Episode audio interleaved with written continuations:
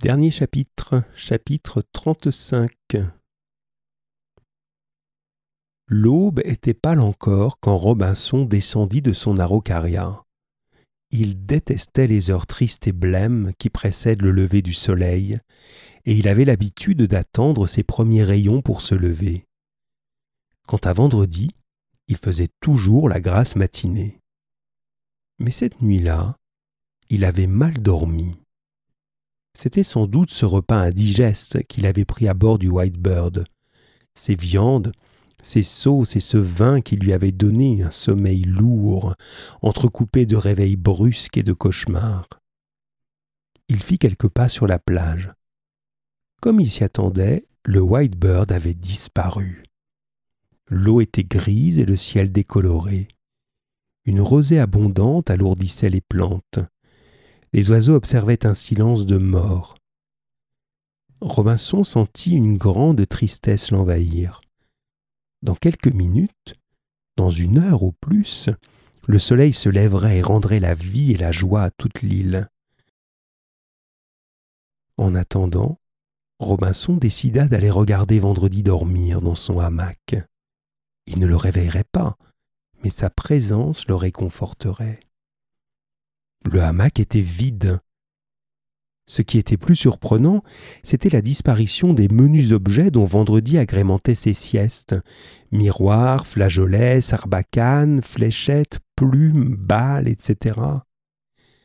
La chevrette Anda avait disparu elle aussi. Une peur panique envahit brusquement Robinson. Et si Vendredi était parti avec le Whitebird il courut vers la plage. La et la vieille pirogue étaient là, tirées sur le sable sec. Si Vendredi avait voulu rejoindre la goélette anglaise, il aurait emprunté l'une de ces deux embarcations et il l'aurait abandonnée en mer ou hissée à bord. Pourquoi aurait-il fait cette traversée nocturne à la nage? Alors Robinson commença à battre toute l'île en appelant Vendredi. Il courut d'une plage à l'autre, des falaises aux dunes, de la forêt au marécage, du chaos rocheux aux prairies. De plus en plus désespéré, trébuchant et criant, de plus en plus convaincu que vendredi l'avait trahi et abandonné. Mais pourquoi? Pourquoi? Alors il se souvint de l'admiration de vendredi pour le beau bateau blanc, et comme il se balançait heureusement en riant d'une vergue à l'autre au-dessus des flots. C'était cela. Vendredi avait été séduit par ce nouveau jouet, plus magnifique que tous ceux qu'il avait construits lui-même dans l'île. Pauvre Vendredi. Car Robinson se souvenait aussi des horribles détails que Joseph le second lui avait donnés sur la traite des Noirs qui se pratiquait entre l'Afrique et les plantations de coton d'Amérique. Sans doute, le naïf Indien était-il déjà au fond de la cale du Whitebird dans les fers des esclaves. Robinson était accablé de douleur. Il continuait ses recherches, mais il ne trouvait que des souvenirs qui achevaient de lui crever le cœur. La harpe éolienne et le cerf-volant brisés par les hommes de la goélette. Et tout à coup, il sentit quelque chose de dur sous ses pieds. C'était le collier de Taine, rongé par les moisissures. Alors Robinson appuya son front contre le tronc d'un eucalyptus, et il pleura toutes les larmes de son corps. Quand il releva la tête, il vit à quelques mètres de lui une demi-douzaine de vautours qui l'observaient de leurs petits yeux rouges et cruels. Robinson voulait mourir. Les vautours l'avaient deviné. Mais justement, il ne voulait pas que son corps fût déchiqueté par les charognards il se souvint du fond de la grotte où il avait passé de si bonnes heures.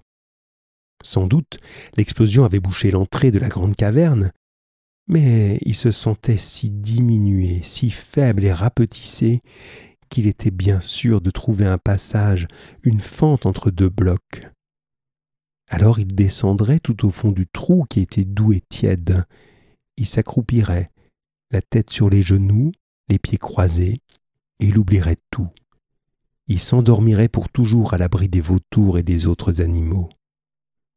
Il s'achemina donc à petits pas vers le chaos rocheux qui se dressait à la place de la grotte. À force de chercher, il trouva en effet une ouverture étroite comme une chatière, mais il était tellement recroquevillé par le chagrin qu'il était sûr de pouvoir s'y glisser. Il passa la tête à l'intérieur pour essayer de voir si le passage conduisait bien au fond de la grotte. À ce moment-là, il entendit quelque chose qui remuait à l'intérieur. Une pierre roula, Robinson recula, un corps obstrua la fente et s'en libéra par quelques contorsions.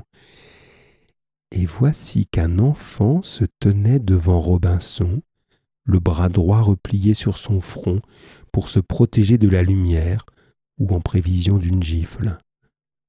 Robinson était abasourdi. Es-tu Qu'est-ce que tu fais là? lui demanda-t-il. Je suis le mousse du Whitebird, répondit l'enfant. Je voulais m'enfuir de ce bateau où j'étais malheureux. Hier, pendant que je servais à la table du commandant, vous m'avez regardé avec bonté. Ensuite j'ai entendu que vous ne partiez pas. J'ai décidé de me cacher dans l'île et de rester avec vous. Et vendredi, as-tu vu vendredi? insista Robinson. Justement, cette nuit je m'étais glissé sur le pont et j'allais me mettre à l'eau pour essayer de nager jusqu'à la plage quand j'ai vu un homme aborder en pirogue.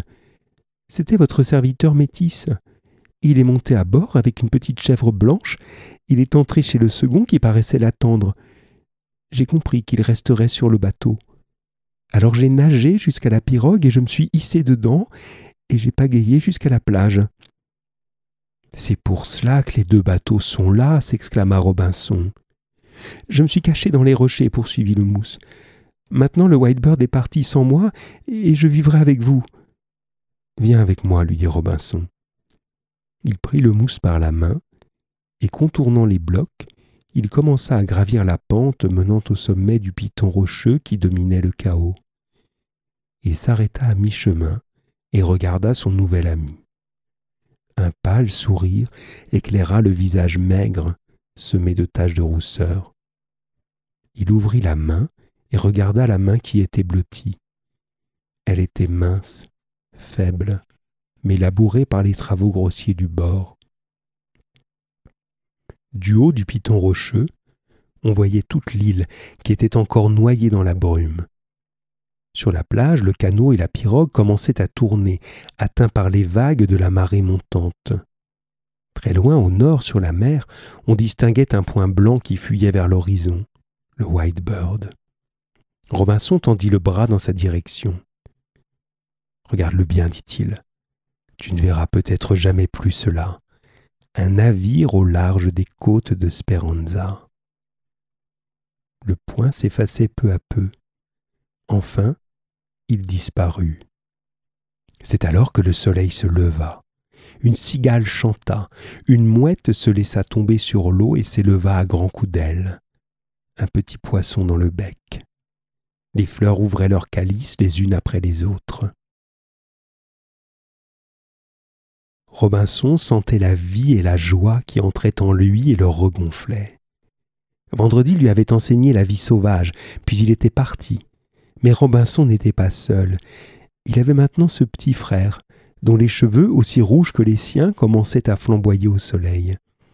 Ils inventeraient de nouveaux jeux, de nouvelles aventures, de nouvelles victoires. Une vie toute neuve allait commencer, aussi belle que l'île qui s'éveillait dans la brume à leurs pieds. Comment t'appelles-tu? demanda Robinson au mousse. Je m'appelle Jean Eljapaef. Je suis né en Estonie, ajouta-t-il comme pour excuser ce nom difficile. Désormais, lui dit Robinson, tu t'appelleras dimanche. C'est le jour des fêtes, des rires et des jeux, et pour moi, tu seras toujours l'enfant du dimanche.